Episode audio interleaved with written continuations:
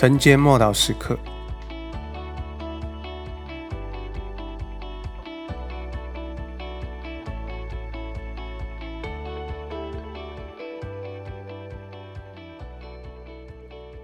建造在这磐石上。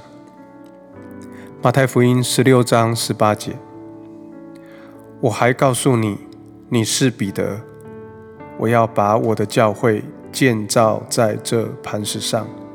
阴间的权柄不能胜过他。彼得就是耶稣要建立教会的磐石吗？如果照字面上来看，好像是这样，但恐怕不是。耶稣并不是以软弱而易犯罪的、犯错的人类作为建造的基石，他会与人同工，却不以人为建造的基础。那么，这磐石究竟指的是什么？彼得的告白宣告，神启示他，耶稣是弥赛亚，是永生神的儿子。这就是磐石。神要在这个真理还有这个原则上来建立他的教会，包含每一间地方教会，也就是基督的身体。弥赛亚就是受膏的君王。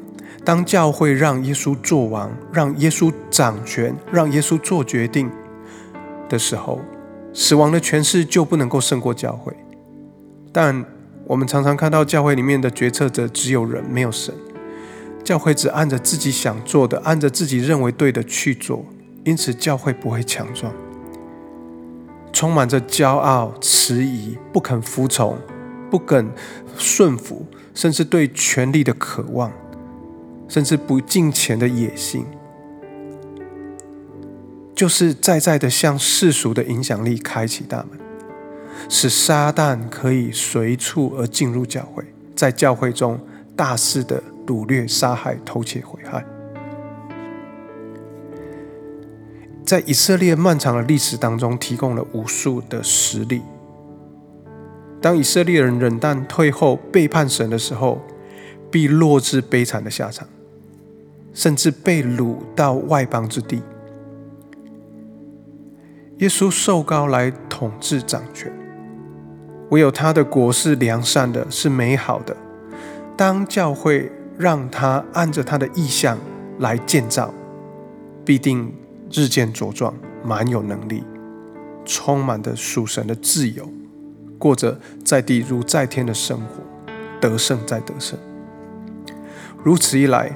无论那恶者要耍什么样的手段都没有关系，因为教会终必得胜。我们得胜的关键在于依靠基督，交给他来掌权。唯有他是王，因为我们不是；唯有他能够决定，不是我们来决定。他的教会应该由他来充满。他的启示就是教会的磐石。他的梦想与意向就是教会的根基，唯有他所启示的话语和旨意才是得胜的保证，而我们不是。我们一起来祷告：主啊，我感谢你，你是王，我不是，是你坐在宝座上，鼓励我们从自我中心。自我优越感当中退下来，离开我们的宝座，离开自我中心的那个样貌。我要邀请你来到我生命中，来到我们的生活中，来到我们的职场，来到我们的家庭中，来到我们的教会中，真实的做王掌权。奉主耶稣基督的名祷告，阿门。